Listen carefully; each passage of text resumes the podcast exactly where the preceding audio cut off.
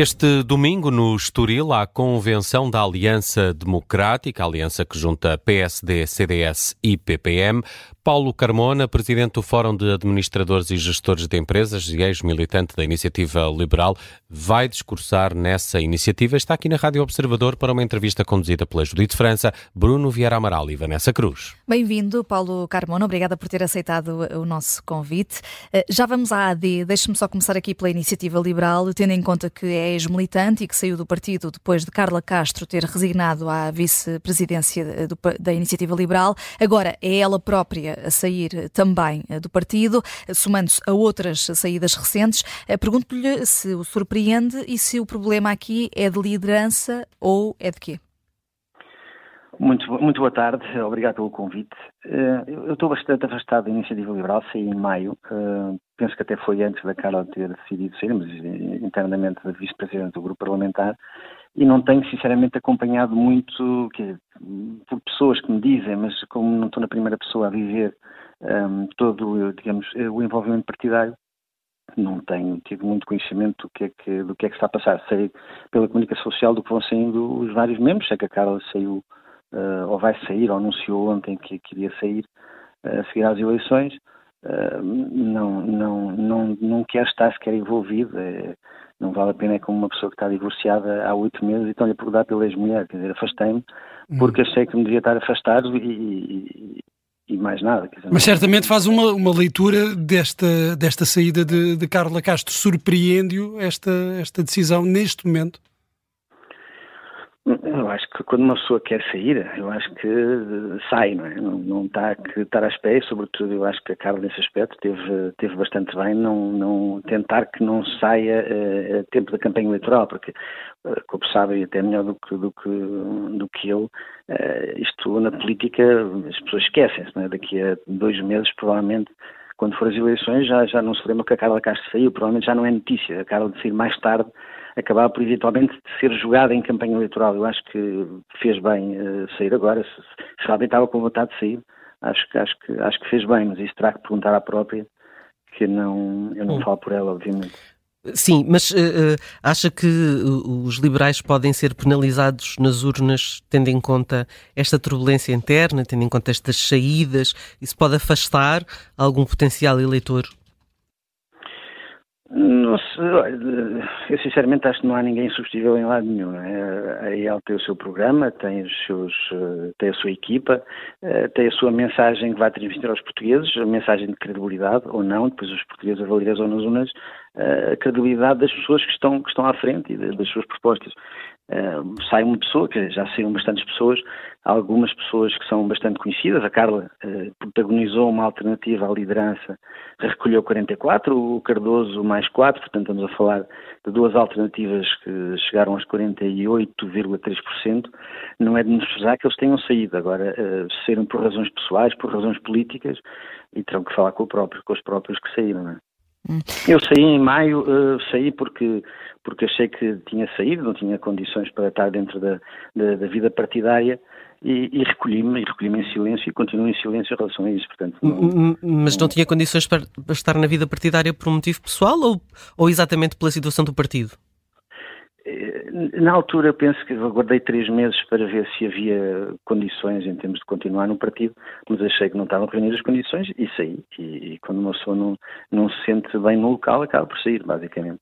Uh, olhando agora para a Convenção da Aliança Democrática, uh, no domingo vai, vai discursar uh, e tendo em conta que é, que é presidente do Fórum de Administradores e Gestores de Empresas, pergunto-lhe, Paulo Carmona, se está a contribuir para o programa eleitoral da AD e se haverá um foco, um grande foco em medidas para as empresas, por exemplo, ao nível do IRC e de incentivos fiscais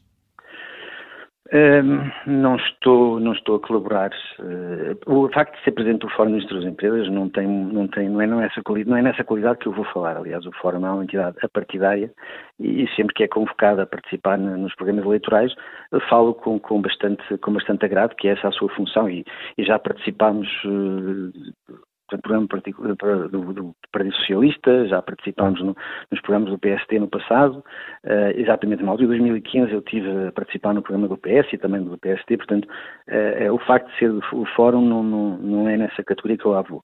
Uh, o, portanto, é, é, foi um convite e é um convite que eu aceitei, eu gosto bastante, tenho um apreço pessoal pelas pessoas que estão, que estão a organizar o, o, a conferência ou a convenção e vou lá falar daqueles temas que me são bastante caros, nomeadamente a competitividade das empresas, a fiscalidade e aquilo que, que é que esta, uma alternativa que eu acho que é uma alternativa séria, é uma alternativa capaz e um, um, um projeto uh, em que as pessoas podem confiar, sobretudo na equipa que me traz bastante confiança. Mas eh, que medidas concretas é que gostaria de ver espelhadas no programa eleitoral?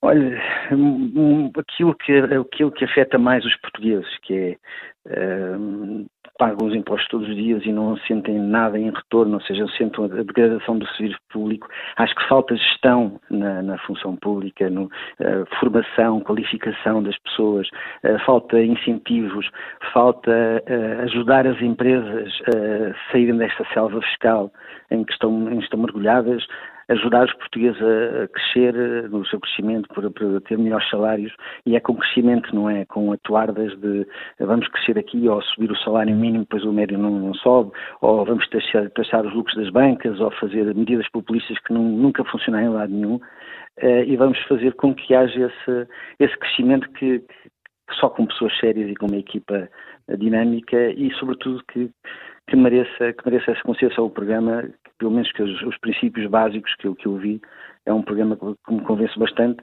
é um programa que abre o país, é um programa que, que devolve aos portugueses aquilo que é necessário para eles crescerem, para eles uhum. eh, terem, subir na vida e cuidarem dos, das suas famílias. Mas no centro estará uma reforma fiscal. Pedro Nuno Santos disse há dias que a solução não é a reforma fiscal, é o crescimento da economia. Olha, é essencial em Portugal uma reforma fiscal. O estudo da CIP, uh, encomendado à UI, falava em 4 mil taxas e taxinhas. É, é, estamos a falar de taxas que sobem 350 euros. O, um, um governante há tempos falava-nos de uma, até foi no, no, numa convenção do MEL, que eu ajudei organizar, falava no síndrome do Terreiro do Passo. Os governos chegam Uh, os governos chegam a, enfim, os governantes são, são cheios de boas ideias, cheios de, de, boas intenções e depois de repente estão a apagar fogos a 90% do tempo e não conseguem aplicar aquilo, aquilo que eles nos programas eleitorais vinham com, com, com, tantos, com tantos sonhos.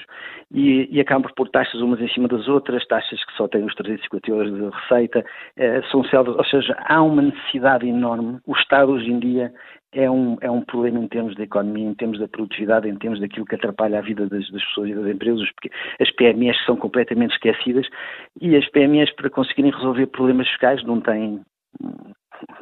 Os advogados ou uma equipa de advogados têm as grandes empresas e vêm-se todos os dias, a falar das PMEs, seja em Tondela, seja a PME aqui na Baixa, que serve cafés aos turistas.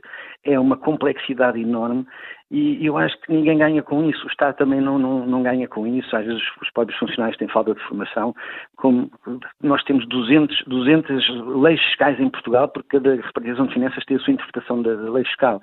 E isto não pode ser. Nós temos, necessidade de gestão, temos necessidade de eficiência o Estado não pode uh, lançar impostos porque é mais fácil do que olhar para si próprio. Tem que olhar para si próprio, tem que ter gestão, tem que ter pessoas competentes uh, à frente de, de, dos destinos do Estado e fazer a reforma eh, que é aquele palavrão que toda a gente faz, mas, mas sinceramente tem que, tem que olhar para dentro e deixar de atrapalhar os portugueses. E esta equipa é a equipa que me dá mais garantia, não é uma equipa que fala muito alto, não é uma equipa que anda a vozear e que é a partir disto tudo, também não é uma equipa que é a mesma roupagem de sempre, agora mudam-lhe o molho, mas a comida continua a ser entregável, nem, nem é uma equipa que parte ao prato porque não gosta da comida. E acho sinceramente aí, uh, se me permitem continuar com esta com esta parábola, o facto é nós precisamos de quem nos faça, quem nos faça, quem nos prepara uma comida que seja um, um Portugal um bocadinho mais europeu e vamos deixar destas destas confusões e destes, destas tentativas e erros que é o que tem acontecido em Portugal. Um, acha que a, a, iniciativa liberal deveria ter-se juntado uh, à AD?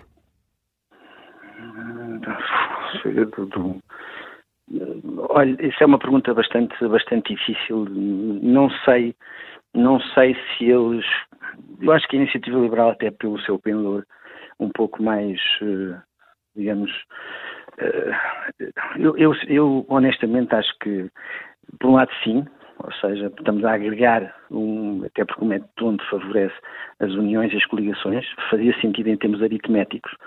Em termos políticos, não sei porque uma, e ele vai buscar eleitorado que provavelmente uma coligação, onde teria uma coligação acabava por ser diluído. Aí ele disputa, por exemplo, eleitorado jovem naquelas questões dos costumes, eh, das, das, do género, etc. Disputa muito eleitorado urbano com o Bloco de Esquerda. E entrando dentro do, de uma coligação, provavelmente perderia-se esse, digamos, essa. Às vezes até a própria IEL rivaliza com o Bloco de Esquerda em algumas, em algumas enfim, mais fraturas sociais ou, ou, como chamamos as questões fraturantes. E aí eu acho que aí perderia, perderia parte desse eleitorado porque não se reveria numa, numa coligação de centro-direita. Portanto, sinceramente, para a sua resposta, aritmeticamente sim, politicamente talvez não fizesse sentido. Hum. Uh, Paulo Portas vai estar eh, presente nesta convenção da AD, vai de resto intervir. Um, seria relevante também que o ex-primeiro-ministro Passos Coelho lá estivesse, lá, estivesse não, foi convidado, eh, mas no último acordo pré-eleitoral entre PSD e CDS, esse acordo foi liderado por Passos Coelho e por Paulo Portas. Pois, eh, sinceramente, não, não, não sei. Não sei se ele foi. Dá-me a dizer que não foi convidado. Olha, sinceramente não sabia. Um, não sei, sinceramente não sei. Não sei as razões, se fazia sentido, se não fazia sentido.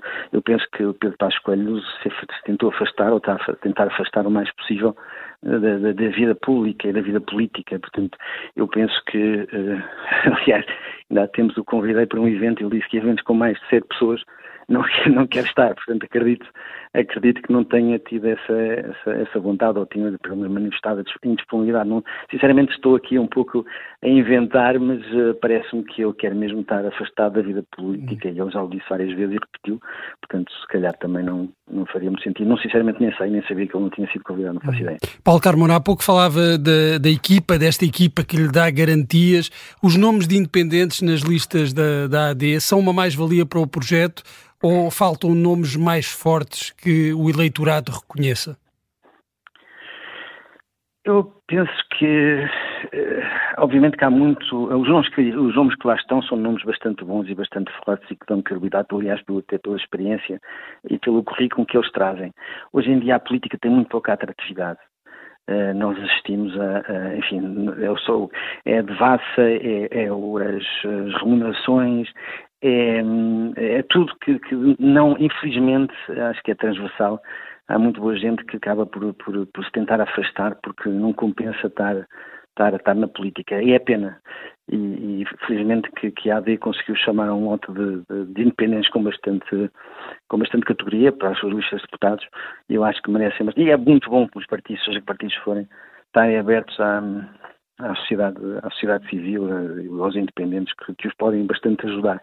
Muitos deles ajudam a AD e os outros partidos, tenho a certeza absoluta, muitos ajudam na, na, na, na sombra, uh, na elaboração dos programas, com ideias. Acredito que há milhares deles que fazem isso, milhares talvez não, mas centenas farão, mas não querem, não querem uh, aparecer na, na ribalta, uh, porque lá está, a política tem pouca atratividade. Muito obrigada, Paulo Carmona, por ter vindo ao direto ao assunto da Rádio Observador. Obrigado.